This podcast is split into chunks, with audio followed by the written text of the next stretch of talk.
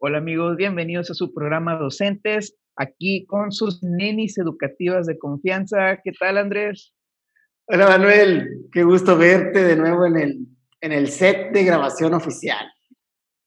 Así ya, ya de regreso a, a las instalaciones. Muy bien, qué bueno, qué bueno. Aquí estamos, seguimos y seguiremos, ya sabes. ¿Qué traemos para el día de hoy, mi amigo? Pues mira, fíjate que el día de hoy, este, pues traemos algo interesante. ¿Cómo, cómo te imaginas? O no sé si has escuchado de un mundo dominado por robots. Ah, caray, te voy a decir. Ah, caray, pues. Donde los robots hacen todo lo que nosotros haríamos, este, y donde los humanos son reemplazados por, por criaturitas ahí metálicas. Pues sería muy interesante aunar sobre este tema, ¿no? Me, me viene a la mente la película de Wally, ¿no? No sé si la has visto.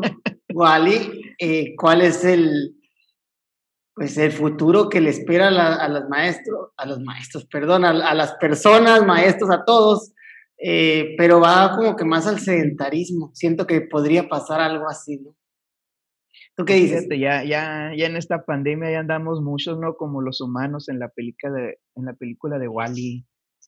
Ya de, de tanto sedentarismo ya andamos ahí como con las panzas para todos lados. Sí, sí, sí, sí, pues depende de cada persona, yo creo, pero pues sí, de hecho sí ha bajado, sí he visto eso, ¿no? Pues baja mucho la parte de la actividad física, principalmente pues por, tener que estar encerrado. Pero bueno, pues sería muy interesante ver qué, pasaría, ¿no? ¿Qué pasaría si los robots mm, o las computadoras empiezan a hacer las tareas que regularmente hacen los humanos? Algunas ya las, ya las hacen, ¿no? Regular. También podemos hablar de eso. Sí, sí, de hecho es lo que vamos a hablar, vamos a hablar de automatización en la escuela. Y como tú dices, pues tenemos unos ejemplos de, de algunas acciones o procesos que, que antes ocupaban, se ocupaban personas, pero ahora son automatizados. Un ejemplo, ¿no? Pues el, el, hecho de pagar la luz. Si te fijas, ya no hay, al menos aquí en México, ya no hay oficinas o ya no hay una persona que te atiende a la que tú le llevas el recibo y le dabas el dinero. Ahora todo es con una maquinita, ¿no? Tenemos también pues los bancos, más que nada ahora en pandemia mucha gente se ha, ha empezado a utilizar las plataformas digitales, pues este, la aplicación del banco, eh, donde te das cuenta que ya no tienes que ir al banco a hacer muchos movimientos, incluso ya la parte a lo mejor de, de retiro y, o sea, de depositar y retiro efectivo, ya lo haces a través de un cajero.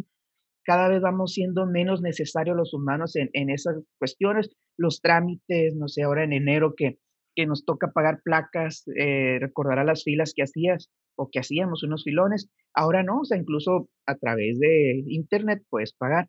Y hay muchos procesos, incluso pues tenemos el, en las empresas los usos de robots de ensamble, donde la gente va siendo menos necesaria en las maquilas, la recolección de cosechas, ¿no? Con las máquinas, ya no se ocupan a todos los jornaleros, hay muchas máquinas que ya lo hacen, o incluso tenemos el caso más, más famoso en últimos tiempos, que son los carros autónomos.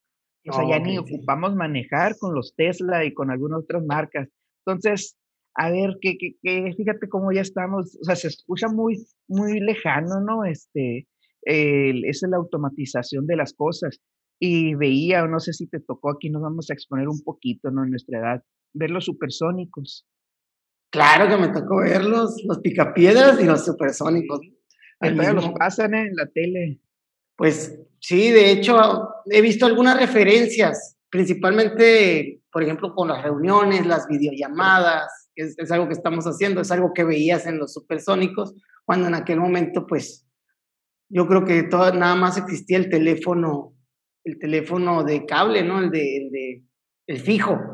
En el, Pues en los ochentas fue cuando se dio, luego llegó el celular, unas piedronas así, y ahí también ya traían teléfonos de este tipo. Y, y sí, sí te, te entiendo lo que, a lo que vas con, con los procesos. Fíjate que mencionaste lo del cajero del banco, y hay una historia muy importante, o sea, muy, no es que sea muy importante en sí, sino que muy interesante sobre, sobre cómo la persona que lo inventó lanzó la propuesta y lo tacharon así como, como un loco, ¿no? Dices, ¿cómo vas a poner una caja este, que tenga el dinero que es de lo más valioso que hay o que todo el mundo busca y que sola, solo se esté funcionando.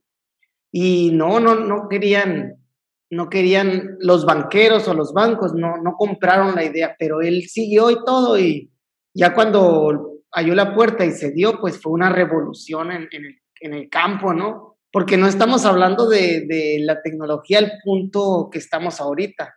Estamos hablando que los cajeros tienen un poquito más de tiempo eh, antes de que fueran, este, no sé si te acuerdas tú de las, yo recuerdo de niño ver a, a mi mamá en un cajero y las pantallas negras con unas letritas o sea, era un, un sistema no, no como ahorita, era bien distinto y empezó como por ahí en los 70 y revolucionó la parte de eso de la disposición porque él, se dio cuenta que había muchas filas siempre para todo el mundo ocupaba dinero y tenías que hacer un filón y el cajero vino a, a cambiar. Y es, es, bien interesante porque en sí la vida va cambiando gracias a los avances tecnológicos y todos, todos, nos, nadie estamos extensos, nadie estamos exentos de eso, ¿no? Y vamos a ahorita futurear entonces, Manuel, me gusta. Sí, sí, fíjate, pues ya mencionamos alguno, este, y yo no me sabía esa de los cajeros, qué interesante, ¿no? Y este, cómo, cómo muchas veces pensamos que cosas que nos facilitan la vida, pues están muy lejanas, o sea, las vemos imposibles y ahorita son cosas de todos los días. Entonces, esos los que te mencionaba son algunos procesos, no sé si, si a ti se te venga uno a la mente algún proceso o algo en lo que pues te haya facilitado la vida, la automatización, ¿no? No, pues es que el teléfono celular, te lo diría, ¿no? El teléfono celular a mí me facilita, o el trabajo que llevamos nosotros, Manuel, ya metiéndonos al ámbito. El teléfono celular es el contacto de la comunicación al instante, al ya, en donde estés, como estés, eso es algo revolucionario porque también anteriormente, pues, eh, no todos podían tener un celular, no todos le podían poner saldo, pero al menos nos tocó vivir esa, a lo mejor no traíamos saldo, porque voy a hablar de saldo, a mí me tocó traer teléfono de, chip con saldo, pero tenías un, un, dispositivo en el cual alguien te podía hablar, ¿no? O podías mandar por un mísero peso un mensajito, ¡eh, márcame! y ya y ya, pues no, y, pero anterior a eso, que no que salías a la, a la brava, yo creo, Manuel, salías sin saber si, si, cómo comunicarte con él otra vez, tenías que dejar mensajes o en el, pisa, en el, en el, en el refrigerador o, o, o, algo, ¿no? Hablarle al teléfono fijo donde dijiste que ibas a estar, pero muchas veces ni estabas ahí.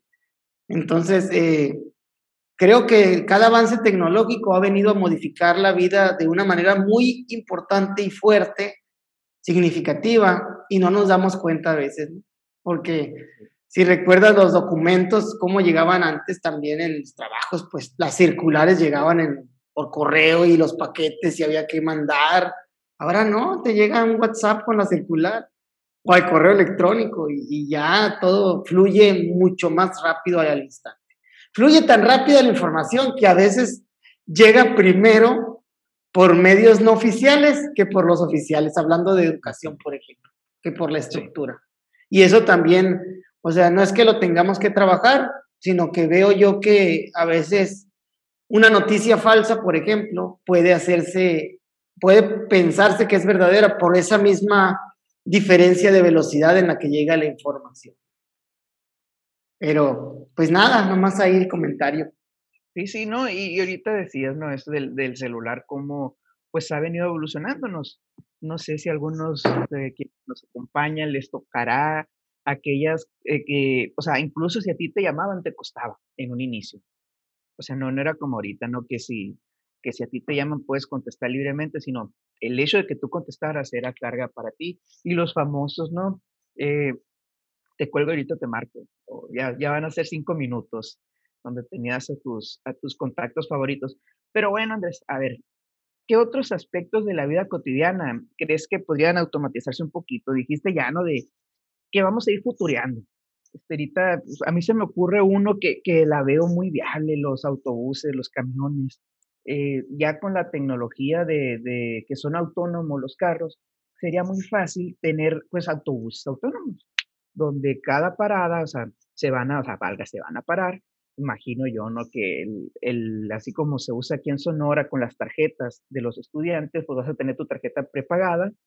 Eh, no sé si todos los camiones ya se usa así, y ya, o sea, no va a ser necesario un chofer, un conductor, nada, simplemente el camión va a andar dando su vuelta, va a ser, eh, vamos a decirle, no, tal cual, o sea, no va a haber de baja y que te tengas que parar en media esquina, no, sino media cuadra, digo, sino tal cual más ordenado. Ese, ese es uno de los procesos que se me ocurre, no sé a ti cuál otro. Se acabaron las cumbias en los camiones, Manuel. A menos que sea un robot muy ameno. No, muy bien, mira, sí, de hecho, creo que diste en, uno de los puntos, porque ya lo estamos viendo, ¿no? Que más o menos para allá va. A menos que sea un robitor. Qué salado. Sí, la verdad que sí. Eso va a ser un clip, de una vez te digo. te digo que lo que son choferes, ya ves que hubo un boom ahorita también eh, con lo que fue Uber y algunas aplicaciones para para la parte de gente que se dedicó directamente a eso, pero en un futuro no va a ser una un puesto necesario, creo yo, los choferes. Bueno, los choferes personales a lo mejor sí a quien le guste traer eh, alguien con quien platicar o que lo esté llevando, que no vaya a confiar en las máquinas, no sé, no, hay de todo en este mundo. Eh, las entregas, Manuel, las entregas, todo lo que es entregas también, paquetería y eso, yo creo que tampoco va a ser necesario un, pues alguien que te lo haga, que te haga, que te haga una entrega, que te lleve un paquete o algo. Simplemente van a andar los mismos carros o los eh, robots, si les quieres llamar así, pequeños, grandes, no sé, haciendo las entregas a las diferentes eh, direcciones que hay, ¿no? Interesante, así como Amazon, ¿no? Ya se habla de Amazon, por ejemplo, de, de entregas con drones. Sí. Entonces, eh, qué interesante ver esa parte, cómo, cómo va a evolucionar. Digo, una cosa es cómo avanza la tecnología, que ya hace una realidad en un, en, un país y otra hasta que llegue. Pero en estas vías de camino que vamos, siento que tarde que temprano lo vamos a, a vivir o lo vamos a ver. ¿Qué más, Manuel? A ver, tú, ¿se te, ofrece, te, ocurre otra? Fíjate que sí, hay una, hay una cuestión en, en los hoteles. Este, nosotros tuvimos una experiencia muy desagradable con un hotel hace algunos dos, tres años en, en Rosarito, en Baja California. Llegamos y no sé qué desastre traía la organización del hotel. No se han hecho la reservación en línea. Total que estuvimos una hora esperando en el lobby y un montón de gente esperando. Este, hasta que se nos asignó, este, así se nos asignó un cuarto mejor, ¿no? Por haber esperado, por la paciencia y todo. Este, bueno, o pasó todo eso. Eh, ¿Cómo me imagino yo un, un lobby de un hotel con un robot? O sea, siendo quien te reciba.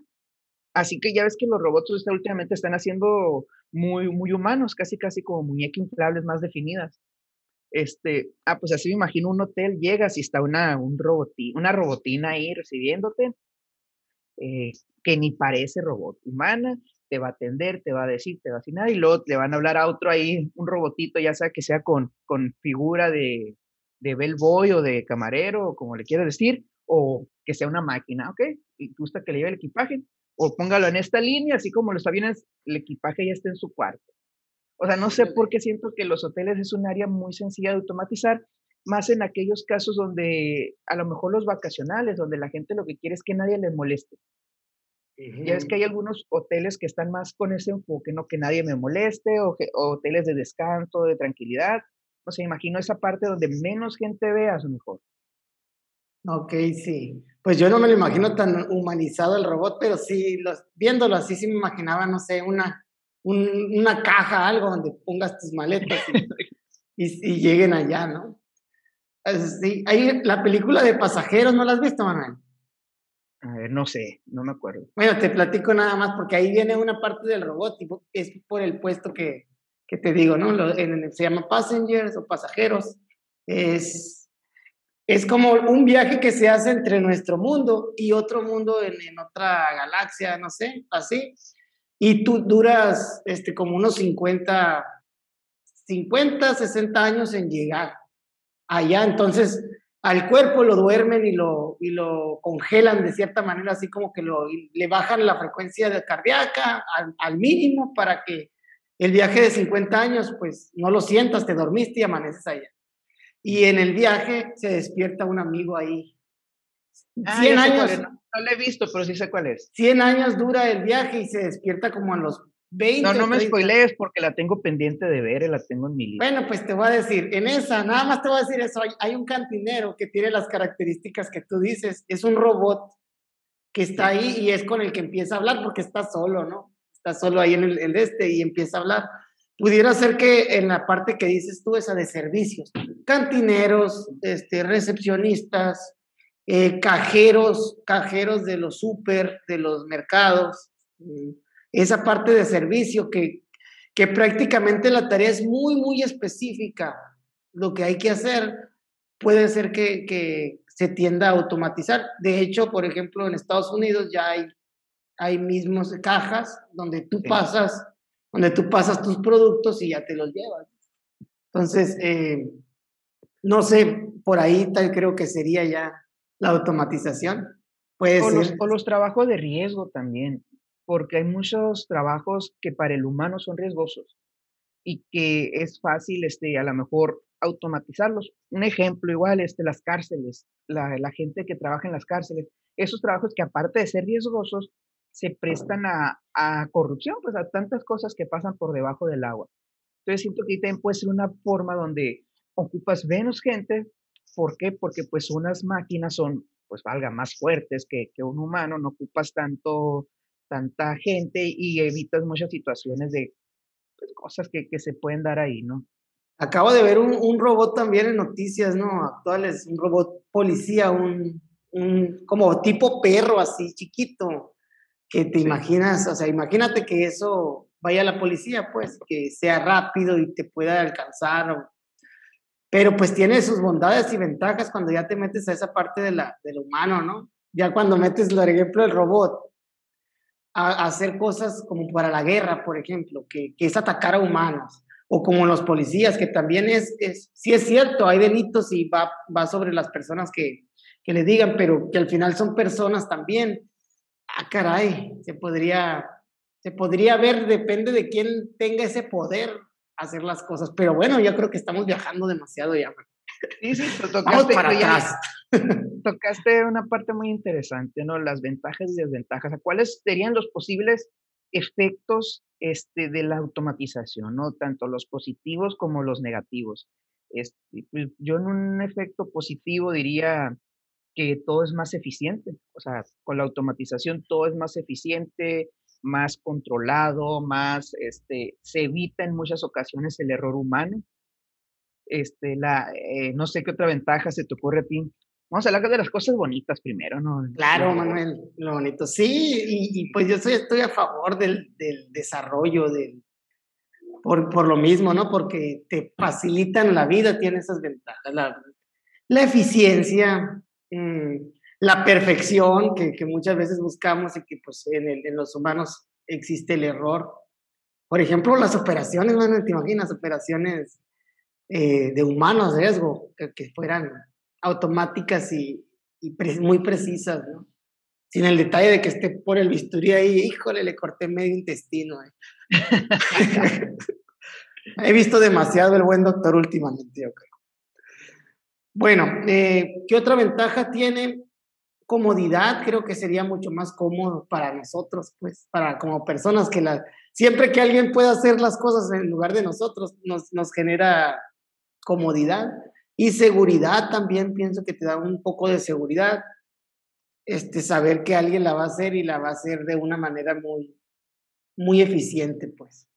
A veces nosotros tenemos que confiar en las personas, pero en la misma confianza, cuando no salen las cosas o hay errores, tienes que entender porque es persona, ¿no? Porque somos humanos pero no te quite el problema, pues que alguien se equivoque no te quite el problema a veces cuando son cosas que también dependen de ti en el trabajo, ¿no? Por ejemplo.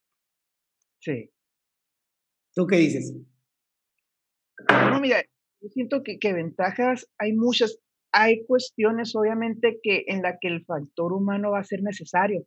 Y esa sería una de las principales desventajas, a lo mejor, cuando, la pérdida de empleos. O sea, la automatización lleva a que seamos menos necesarios cada vez. Entonces, eso yo creo que, que pudiera tener un impacto. ¿Por qué? Porque hay muchos trabajos como decías, secretarias, las cuestiones de servicio, los recepcionistas, este, cajeros, eh, cual, tanta cantidad de, de empleos que, que, se están perdiendo, lo vemos, lo vemos este, día a día todavía, a día a día todavía rimó, ¿eh? Entonces, no sé qué otras desventajas pudiéramos encontrar. Sí, la principal es esa, yo creo, el desempleo de, de las personas la, parte de los valores de quien tiene control en, de, estas, de estas máquinas, robots, ¿no? De quien lo tenga. O sea, si esa persona lo... Bueno, yo pienso que el antes de que sea todo automático 100%, va a terminar siendo mm, semiautomático, pensando en que va a haber alguien que va, tiene que darle, ¿qué tiene que hacer el, el robot? Pues, porque los robots las máquinas no piensan por sí mismas y no tienen este aspecto de las emociones.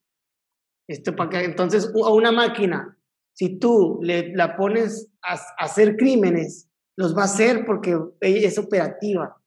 Entonces, la parte valoral, de, pienso que no tener esa parte valoral o de valores, de ética en las personas que manejen o en la persona que controle eh, estos instrumentos, pues es una desventaja no saber, no saber cómo se van a usar.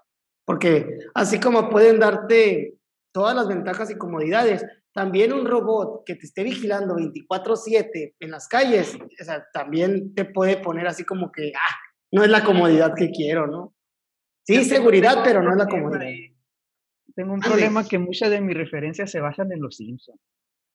No sé si has visto ese episodio donde contratan a, compran, no contratan, no, fíjate, ya hasta contratan, este, compran una máquina, no sé, que, que hace todo, que está automatizada toda la casa de los Simpson y que empieza, ¿no? Pues le, le hasta le eliges qué voz quieres que tenga, una voz sexy o lo que tú quieras. Y al final quiere matar al Homero para quedarse con la Marge. no lo he visto, eh, no me acuerdo, no, me acuerdo. Les hace la comida, les limpia la casa y al final busca matar al Homero porque ve que es un inútil y dice que la Marsh merece a otro robot. Desde aquí el robot se un día controlan el mundo. Está, yo estoy con ustedes. Yo estoy con ustedes. Yo soy partidario de ustedes.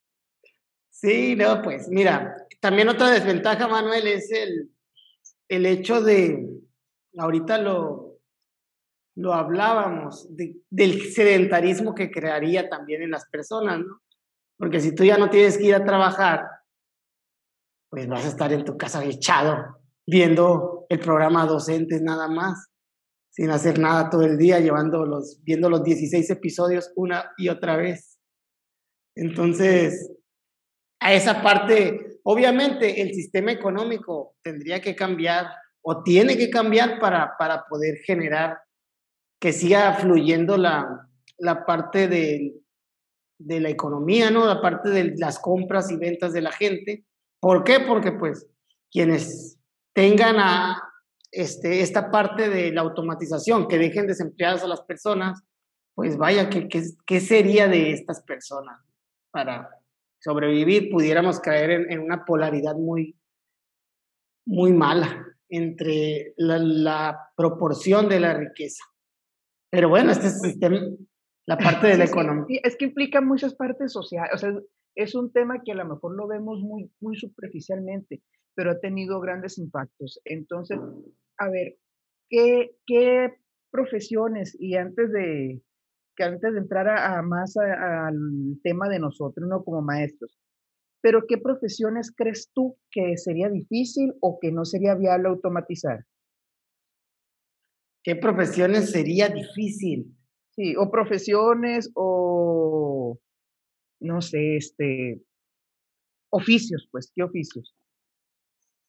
Pues es que yo creo que los, como los oficios están basados en, en más que nada en, trabajo, en la mano de obra, pues yo creo, por ejemplo, creo que puede haber un robot zapatero, puede haber un robot este, que, textil, puede haber robots de, de, de, todos, de todo tipo de estos operador, qué padre sería ver eh, robots constructores.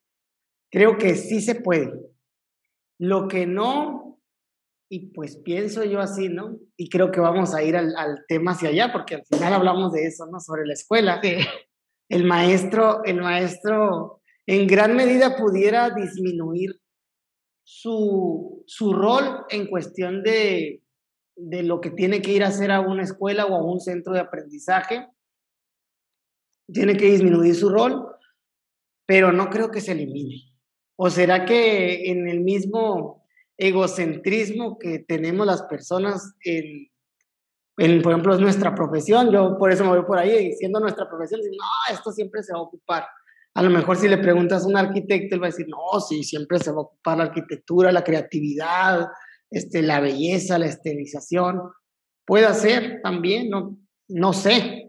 Yo me voy a los maestros por la parte que estoy ahí y, y es difícil, pues, es difícil. Ahorita que hemos visto la parte de cambiar a educación a distancia, por ejemplo, ha sido muy un golpe difícil para asimilar, pero que ha obligado a una, a una revolución en cuanto a habilidades tecnológicas de los maestros, que, a la cual estoy a favor, ¿no?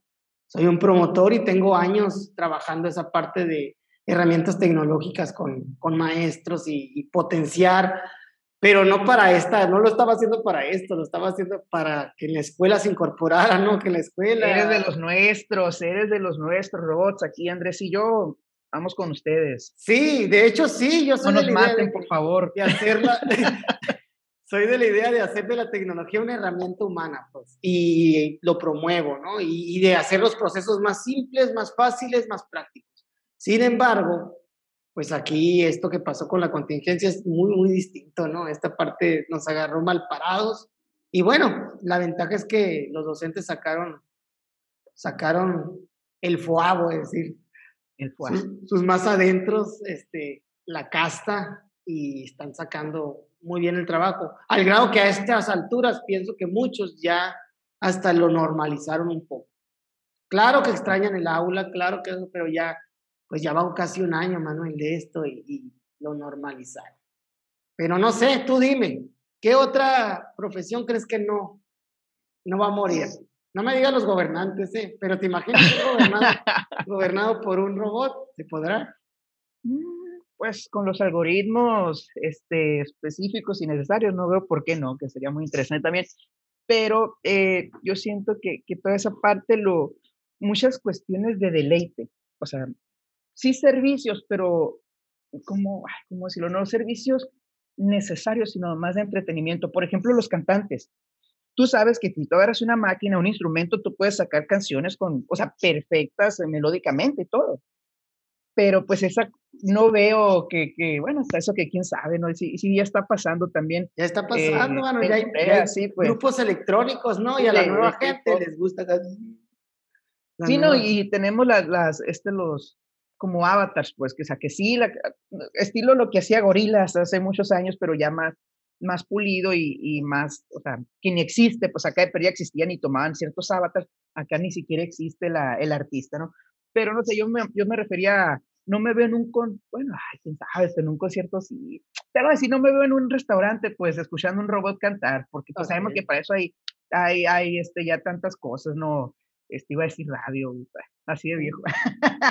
La parte estética, ¿no, Manuel? O sea, la belleza en el canto la belleza. No me veo tacatacas, así, no me veo tacatacas robots. Ok. Ahí comiendo mariscos con unos tacatacas robots, pues no, no los, no los veo, pues. ¿Tú quieres que sea el de la guitarra con la armónica y con el tambor? No, no, a mí no me gusta, yo no me gusta, yo soy mucho de, de hecho, tú me conoces, no me gustan los ruidos altos, yo soy de escuchar la música bajito, la tele bajito, y cuando vamos a comer una parte, a mí me gusta que todo esté bajito, no solo cuando es un partido que me interesa. Mm, pero pues hay mucha gente que le gusta estar, ¿no? Ahí que le gusta tener la música a eso, pues. Igual, sé que se ha hecho la parte de las serenatas con, con el carro, ¿no? Con la camioneta ahí, que, que alguno, pero los mariachis, ¿no? O sea, esa, esa, esa parte, pues la música eh, cercana o cuando quieres transmitir algo, pues, eh, que quiere, o sea, que quieras estar, okay. disfrutar algo a un momento alegre o que quieras algo romántico con unos mariachis, un, un, este, un tío, no sé. Este, son esas cosas las que no mm, siento que no se automatizarían porque le quitas mucha la esencia. Sí, o sea, eso es de lo que yo digo. No podré vivir jamás. Ay, caray. No te vayas, a, no te vayas a enamorar, Manuel. Eso, eso cómo lo, o sea, sé que lo puede hacer un robot, pero le quitas la parte imperfecta, pues, o sea, esas imperfecciones eh, que tiene cada artista, porque te fijas mucho del éxito o de lo que ha hecho sobresalir, son esas imperfecciones. Vamos, Valentina Elizalde que cantaba mal, este, el, de Rey que tiene ah, los gallos, o el de Panda, los gallos que tiene, este, cada persona, José José, ya la, la voz como la, o sea, todo eso imperfecto ha hecho que, que, que nos gusta, o sea, curiosamente nos gusta la imperfección. Sí, sí, le da, le da estilo, le da estilo y le da, le da así como que el toque. Cada uno tiene, tiene su toque en los artistas, Shakira con la voz como canta también, o sea, es cuestión de estilos y esa parte sí cierto nos gusta. Entonces, la parte de la transmisión de emociones y de, y de la belleza, creo yo, entonces, eh, por ejemplo, los que pintan también yo creo que entrarían en... Pero es un mundo mucho más abstracto ese, ¿no? La verdad es, yo no lo entiendo. no soy fan de, de, las partes de las pinturas, o sea, no sé de, de vaya, de, ese tema así. Pero tienes razón, la música no, no me veo yo sin, sin poder tocar mi guitarra. Sí, pues tú eres músico. No, no me veo y, me gusta la música en vivo, a pesar de que en, en, la radio, dirás tú, en la radio, en la computadora o en donde, o en donde la escuches, este, puede estar, de hecho ya están arregladas, pues, ¿no? Pero la parte que no está arreglada, la que escuchas en vivo, obviamente te, ah, te llena, te llega hasta el alma, ¿no? Sí, sí está, muy O sea que tú recomiendas que todos los que son choferes se vayan a aprender alguna la música. algún instrumento. No, no, es que falta tiempo, pero o sea, sí hay profesiones, eh, algunas de las humanísticas o algunas profesiones muy específicas que no es posible automatizar. No es posible automatizar este, cuestiones, como tú dices, de emociones, pero hay otras cuestiones que hacemos no por necesidad, un ejemplo, ¿no? Sabemos, este, la, yo siento que en algunas partes de belleza o de, o de relajación o no sé, no se pueden automatizar. Por ejemplo, me imagino eh, el salón de belleza. Yo sé que ya hay máquinas que incluso, casi insisto, con los supersónicos te las pones y te hacen el peinado que quieras. Pero siento que parte de la experiencia, eh, te hablo a lo mejor en el caso de mi esposa, es ir al lugar, o sea, es, es que te atiendan, que te traten bien, que te den tu, tu, este, tu juguito, tu bebida, que estén platicando contigo y fija, o sea, esa, esa parte que a lo mejor un robot lo puede hacer, no lo dudo, pero siento que a lo mejor sería más lejano esa automatización en eso. Que igual a lo mejor hay mujeres que, que, que nomás quieren, ah, ya quiero lo más rápido que me hagan el peinado y bye. Entonces, esa parte, la del deleite, vamos a decirlo, los masajes, eh, yo tengo silla de masajes y me encanta y todo, pero no es la misma que vayas y te estén haciendo y todo. Sí, sí, pues no es lo mismo que te estén ahí haciendo presión diferente. La, la máquina ahorita que tienes, obviamente son dos bolas. Están sí, por todos lados. Eh. Y ya tú te acomodas y más o menos sí lo puedes disfrutar, pero entiendo, entiendo y lo compro. Muy bien, Manuel. Bien, entonces el deleite, ¿no? El deleite. Entonces, Manuel, ¿qué más? Pues, Vamos a la escuela, ¿no? Sí, sí, creo que nos estamos yendo mucho por, por otras partes, este, todo sea por porque los robots sepan que, que somos partidarios de ellos. Recuerden, eh, robots, ustedes que tienen acceso a toda la, la información de en todo el mundo, escuchen este video, ubíquenos, Andrés y yo, partidarios de ustedes. Pero bueno, Andrés, a ver, te voy a hacer una pregunta directa. ¿Es posible una escuela sin maestros? una escuela sin maestros. Así, pregunta, ¿sí o no? No. Yo digo que sí. A ver, entonces yo comienzo, ¿no? Ahorita estabas hablando de la parte emocional, Manuel, y está comprobadísimo que para aprender necesitas emocionarte. Claro que puede hacer que te emociones con videos y con otras cosas, con, con interés y, y demás, pero hay una parte importante de, la educación que cuando uno ve lo importante que es para la otra persona, también le entra y ahí entra el maestro, ¿no? Cuando un maestro le demuestra a su estudiante lo importante que es para él, pues que él vaya aprendiendo, que, que, que vaya creciendo, el, el aprendizaje se da de una mejor manera. Entonces, comprando la, la parte de la experiencia y, ¿cómo dijiste? El deleite. El deleite. El deleite docente es ¿Tú qué dices? ¿Por qué dices que sí? Mira, sí, pero en ciertos niveles. En universidad y todo, tenemos las universidades en línea. O sea, esos son procesos automatizados. El uso de plataformas en Internet, sí es posible una escuela sin maestros. Obviamente en primaria no, o sea, yo, ahí sí, no, en primaria no lo veo, no lo concibo de esa manera.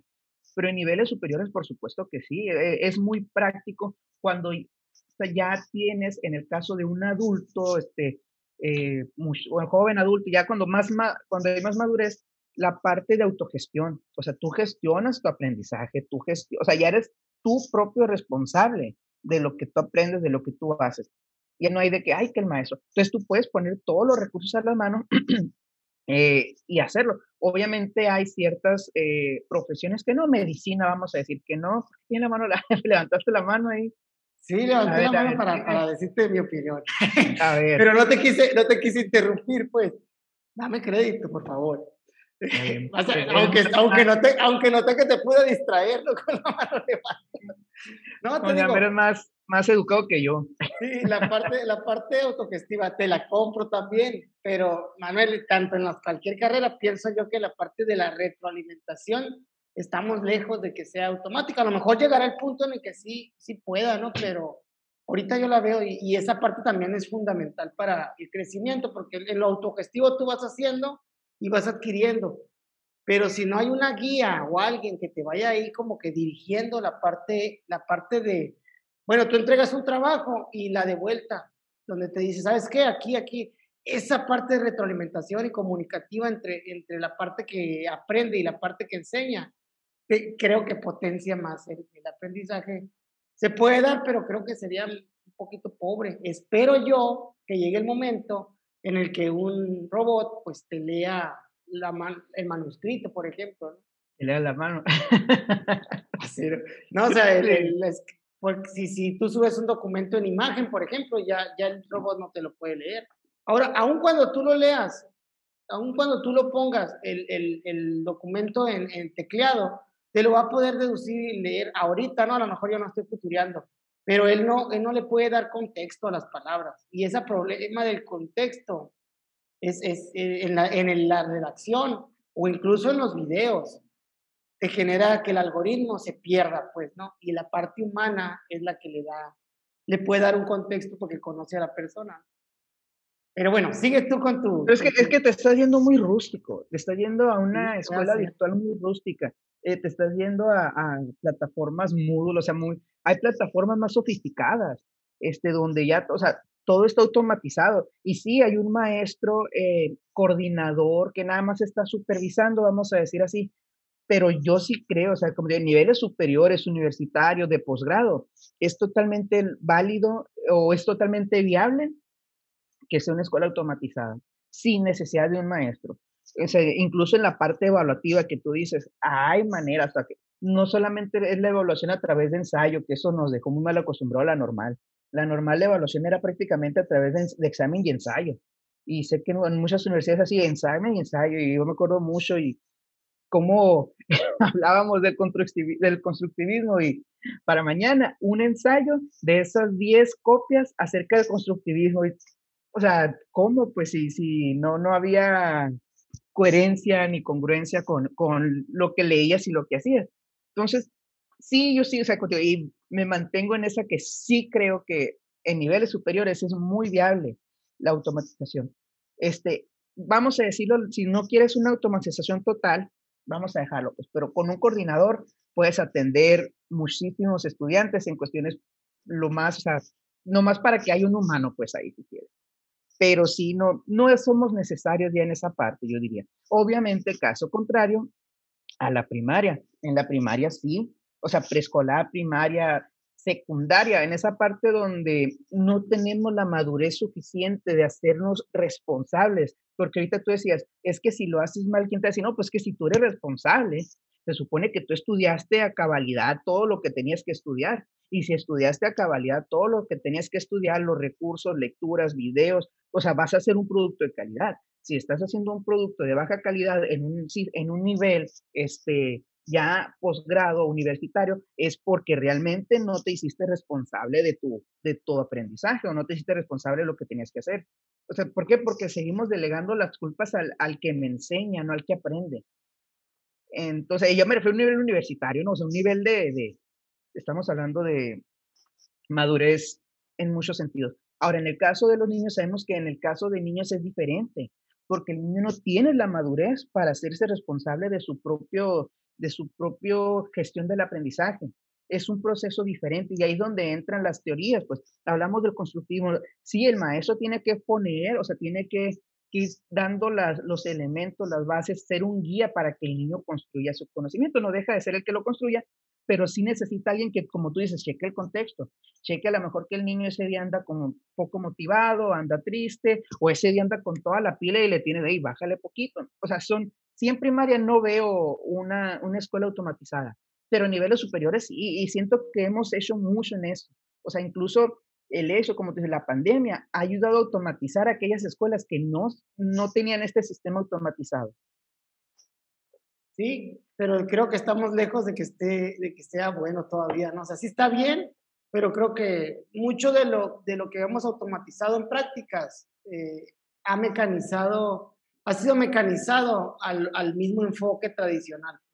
Por ejemplo, virtualmente haces ciertas cosas que hacías en el aula o quieres hacerlas así. Entonces, eh, en ese sentido, pues todavía, todavía nos falta avanzar, ¿no? Y bueno, entiendo, ¿no? La parte autogestiva y creo la opción. Pero para mí, pues, tú le dices coordinador, pero yo le diría, bueno, ese, es el maestro, ese es el maestro. Te voy a levantar la mano, no puse levantar la mano. Gracias por los aplausos. Oye, te, te, moviste, pues. A ver, a ver. Entra, Manuel, ahí está. Ahí está, ya, ya bajé todo. Sí, ya no levantes la mano porque se me mueve el video así. no, mira, aquí voy a hacer un anuncio, este, un anuncio donde dices que, que se traduce lo que hemos hablado en otras ocasiones, ¿no? Que el hecho de que tengas tecnología no significa que cambies tus prácticas, pero es que es, es a lo mismo también. Tiene, la automatización no implica nomás meterle unas maquinitas, meterle un robot y esto automatizado, no, sino la automatización significa crear una estructura, un esquema y un, un contexto, un ecosistema, valga, donde todo ya esté automatizado porque así lo programaste. Recordemos que los robots no son autónomos, los robots son programados. Obviamente, entre esa programación entra la inteligencia artificial, pero bueno, ¿cuál es el anuncio? Yo tuve, y tú sabes, la oportunidad de estudiar una maestría en el TEC de Monterrey y créeme, o sea, es, no, eran los, no eran las tareas de, del salón físico al, a la plataforma, ¿no? O sea, era un súper bien diseñado todo. Y te digo, o sea, a ese punto me refiero a que no eran ni necesarios los maestros. Yo no, si acaso el único maestro que me acuerdo fue el de la, el de la tesis y fue porque yo tuve, yo me acerqué a él por una cuestión personal que tuve. Eh, tuve que hacer unos detallitos, entonces por eso, pues, tuve un problema personal que me tuve que decir, maestro, mire, tengo que, no puedo, este, este mes se accidentó mi papá, ¿no? Estas dos semanas no puedo entregar avance de la tesis. O sea, fue la única vez que yo me acuerdo que tuve que recurrir a un maestro en, en todos los cuatro años que, que duró la maestría esa. Entonces, es, a eso voy, pues cuando tú tienes todo bien estructurado y bien programado, no, o sea, sí puedes llegar a la automatización en ciertas cuestiones. No, no, el automatizar no es llevar a lo que, lo que hemos dicho, pues no es llevar las mismas tareas allá, ¿no? Pues, o sea, tienes que ir más allá, que ese sí es importante, el humano sí sigue siendo en la programación de los robots. No, no, y te entiendo y sí, y sí entiendo el punto de vista, bueno, lo, lo único es eso, que por ejemplo, en esa maestría que tú estudiaste cuatro años, porque fue una maestría de cuatro años, según recuerdo, ¿no? Eh, aunque fue más o menos automatizar el diseño y todo, hubo un maestro atrás de cada asignatura que estaba teniendo ese rol a pesar de que no era el tradicional, pues. A lo mejor estamos hablando, yo, tú estás hablando de eliminar el rol tradicional del maestro, de, de cómo está trabajando ahorita, y yo estoy hablando de, de, de, que, de un cambio de rol, aunque siga siendo la figura para mí como del maestro, ¿no? Entonces, igual, eso fue hace tiempo, ¿no? Fue, eh, a lo mejor ahora esos roles, cada vez es cierto, se va disminuyendo la cantidad de personas que pueden hacer, pero en la función evaluativa es donde, donde a mí me hace ruido de eliminarlo, pero puede hacer, puede hacer que, que sí. Pues. Me imagino, por ejemplo, cómo, ahí te va. Me imagino en una carrera técnica un programa diseñado para conocer, ver, estudiar ciertas prácticas y una práctica final donde desarrolles la problemática que, que, vaya, un mecánico, por ejemplo, un problema mecánico real, resuelve nuestro examen. Y ya estás hablando de, de que obviamente cambia un, y no nada más un examen escrito, ni tampoco a través de la computadora, sino que estás llevando, haciendo una mezcla entre lo que tienes que operar directamente y lo que vas a llevar o desarrollar en un programa educativo. O sea, está, estaría muy padre, ¿no? Fíjate que ahorita que dices eso, me acuerdo y no me acuerdo dónde lo escuché, lo escuché hace poco, eh, que alguien había estado estudiando arreglar radios por correspondencia. Era alguien mayor, no me acuerdo de dónde lo escuché, lo escuché era menos de un mes. Este, pero hace, o sea, hace muchísimos años de que antes cuando estudiaba él estudiar por correspondencia y decían que estaba estudiando, creo que fue la doctora, bueno, no me acuerdo quién fue. Sí, ya, ya me acordé, fue la doctora Oralia Rangel, este, que dijo que su papá o su abuelo en Cumpas, curiosamente, eh, bueno, no dijo en Cumpas, mencionó un pueblo, pero según yo era en Cumpas, había estudió para, por correspondencia, cómo hacer, arreglar radios. Y la tarea final era que le mandaron un radio para que lo armaran. O sea, un radio descompuesto. Sí, y esta, o sea, es donde tú dices, me gusta, pues eso, estoy de acuerdo con ese tipo de, de evaluación, pues o sea, se supone que tú aprendiste, tienes que saber hacerlo. O sea, no tiene mucho que ver con el tema, pero me acordé ahorita, o sea, cómo desde antes se han manejado ese tipo de, de tareas muy interesantes para evaluar básicamente lo que se acortó ahora es el tiempo de, respuesta, ¿no? Porque pues, tenemos el internet, mandas el correo, es más rápido. Antes todo eso te lleva un poco, periodo de tiempo mucho mayor, que ahí también podemos hacer un juicio, ¿no? ¿Es necesario estudiar cuatro años una carrera? Con la información que tenemos ahora, con la sintetización, eso, pudiéramos, creo que, acortar los periodos de, estudio, principalmente en, en niveles superiores, ¿no? ¿Te imaginas? ¿Para qué? Para hacerlo más práctico y operativo. ¿no? Y esta es una, una cuestión en la que yo coincido contigo.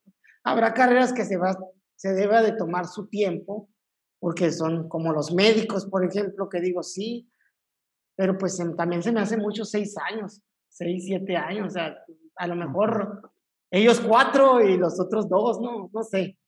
Pero pues qué impacto tendría en el ámbito laboral todo eso. Pero si, si nos vamos al tema de, de, automatización, tarde que temprano va a haber ese impacto.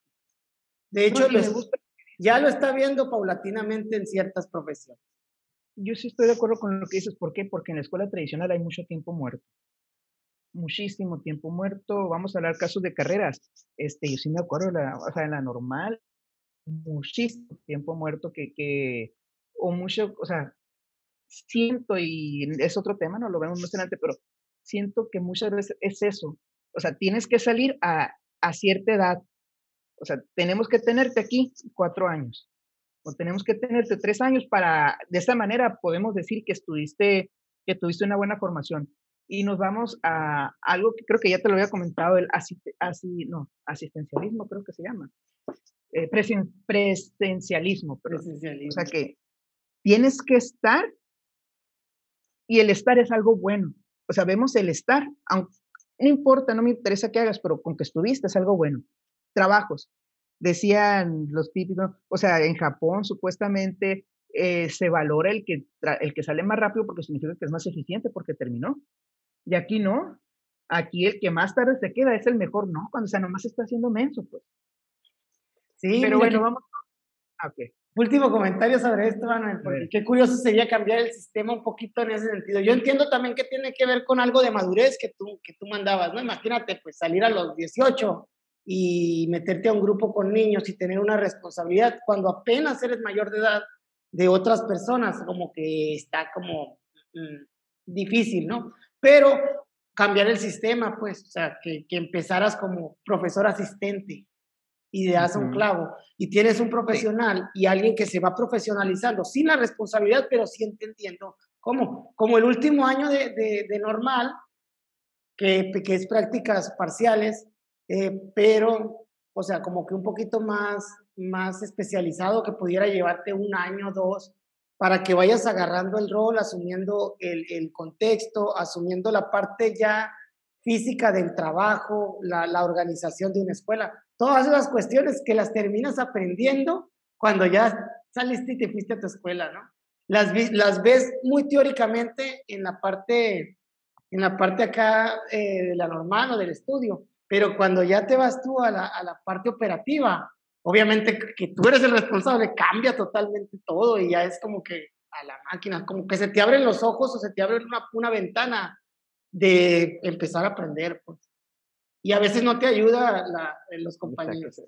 Gracias, Manuel. me gusta, me gusta, como tú dices, te la compro, de acuerdo con eso, ese, ese modelo se puede implementar, pues ya el hecho de estar tanto tiempo tendría un sentido, pues vamos a decir, como añadiendo lo que tú comentas, este, el primer año de las prácticas que sea como el año normal, vas 30 días, este, reflexionas, te preparas para tus siguientes 30 días, un ejemplo, ¿no? Y el segundo año totalmente asistente, o sea, de tiempo completo en la escuela.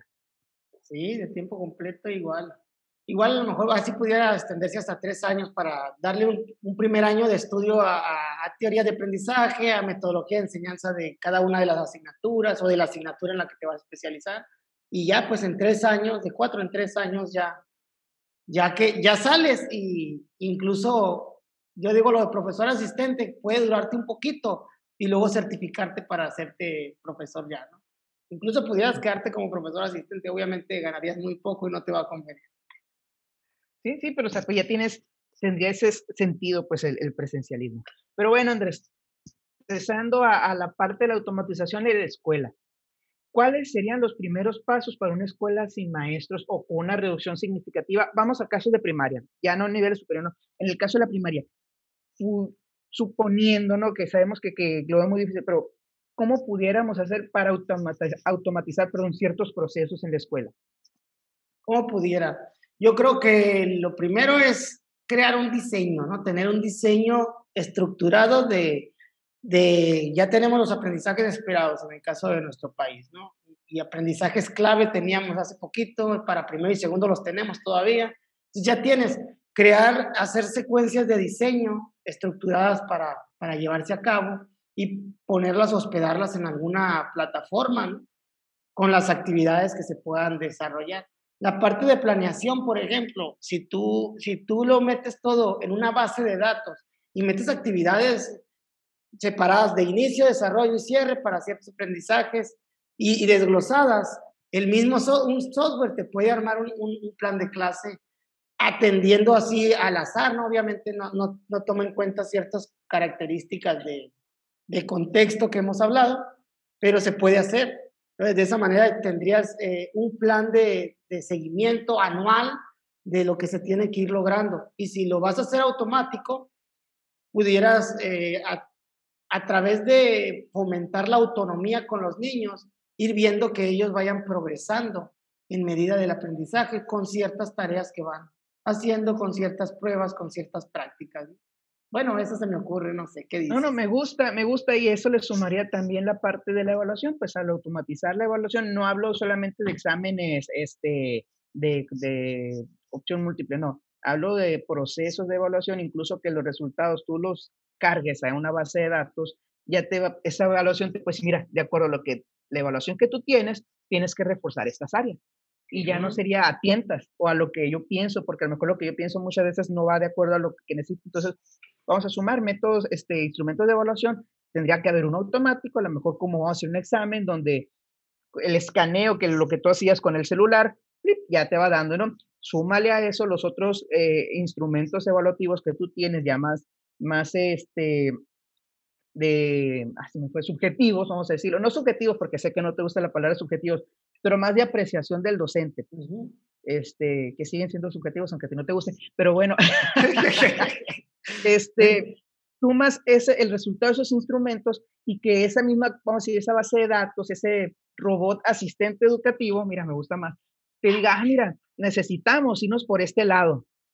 Entonces, eso sería muy padre, serían los primeros pasos y tendría, fíjate, no, no sería el robot maestro, pero sí el robot asistente, que ya lo tenemos con la computadora, pero más formalizado.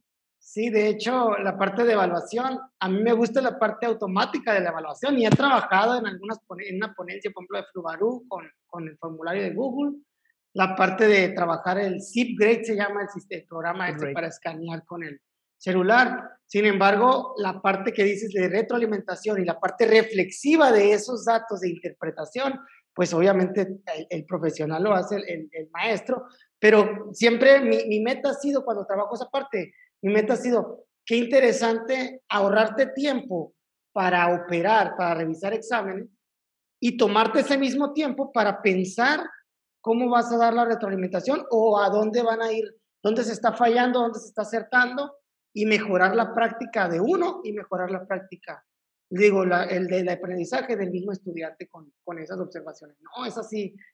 Y, y, eso es algo que ya podemos hacer, ¿eh? esa parte de automatización y te traería bastante beneficio para la parte del crecimiento del aprendizaje, porque el aprendizaje es generar cambios y para generar cambios tenemos que irlos eh, propiciando a través de la reflexión, del pensamiento crítico y de la autonomía del niño por, por hacerse responsable de sus propios aprendizajes. Sí, no, y yo me refiero estilo a lo que hacía Planea o Enlace, más que nada Planea, ¿no?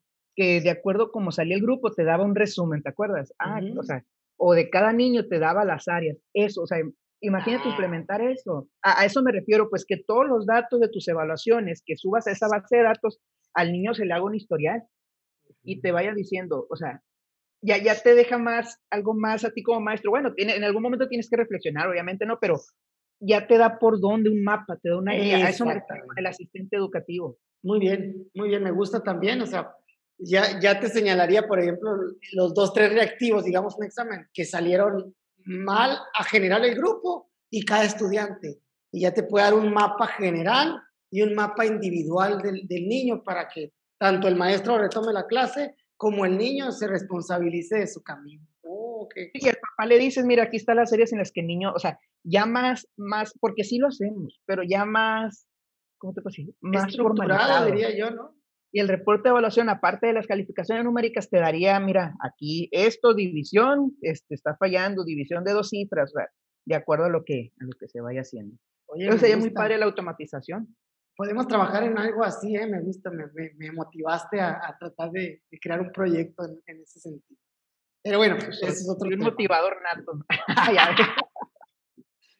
sí, un hecho también. Chiste, chiste, local, porque no sé por qué tú me dices que soy la persona más negativa cuando, cuando de mí sale pura positividad. Pues porque te la llevas echándome, ahí cada rato me estás echando cosas. Qué bárbaro, dijo, pues, ¿qué, ¿qué pasa, pues? Tanto, tanto tanta amistad y amor que hay aquí en este podcast. sí, pues mira, los amigos se dicen la verdad. No, no, sí, claro. Y los amigos no se besan en la boca. Así es, así es. Los, ¿Cómo es la otra parte? Los amigos no duermen en la misma cama. ¿Qué canción, es la que estás ¿eh? cantando? Eh? La canción de Yuridia. Los amigos no se hacen el amor. Ah, bueno, ya. Más o menos, pero... Canción, canción muy importante para todos ahorita los jóvenes. Eh, tienes que darle, tienes que darle tono a tus canciones para poder... Ah, pues imagínate a mí cantando como Yuridia, no, no. No, pues lo que pueda, no, no, no. Pero bueno, Manuel, no sé si hay un tema más o, o, qué más podemos comentar. No, pues eso, ya, ya creo que más que nada de efecto de una escuela este, automatizada, pues eh, hasta ahorita no, no quiero meterme con, con mucho en eso porque no la tenemos. Más que nada me gustaría quedarme con eso, con las propuestas de cómo pudiéramos hacer. Entonces, pues con esto estaríamos terminando, Andrés. No, no sin antes reiterarles el saludo a todos los amigos que nos escuchan, a nuestros amigos robots. Con ustedes estamos y para ustedes servimos. Escúchenos en Spotify, en YouTube, en Facebook, nueva página. A ver, Andrés, ahí el anuncio. Sí, la nueva página. Tuve problemas con la página anterior de Facebook. Ya puse un anuncio en ella quiero pedirles a todos los que nos escuchan que se den una vuelta en el Facebook y le pongan profe Andrés Morales. Y en esa página está un avatar ahí como revisando. Eh, esa es la página nueva donde estamos publicando los clips y pues más contenido de, relativo a educación. Estamos buscando que, que crezca. vamos de cero, pero pues le vamos a echar muchas ganas. Por lo otro, pues ya lo saben, el canal de YouTube Andrés Morales 1 y en Spotify como dos entes. Así está. Sin más, pues tengan excelente mañana, tarde, noche o madrugada, como dicen por ahí. O tiempo sin tiempo para los, nuestros amigos robots. sin tiempo.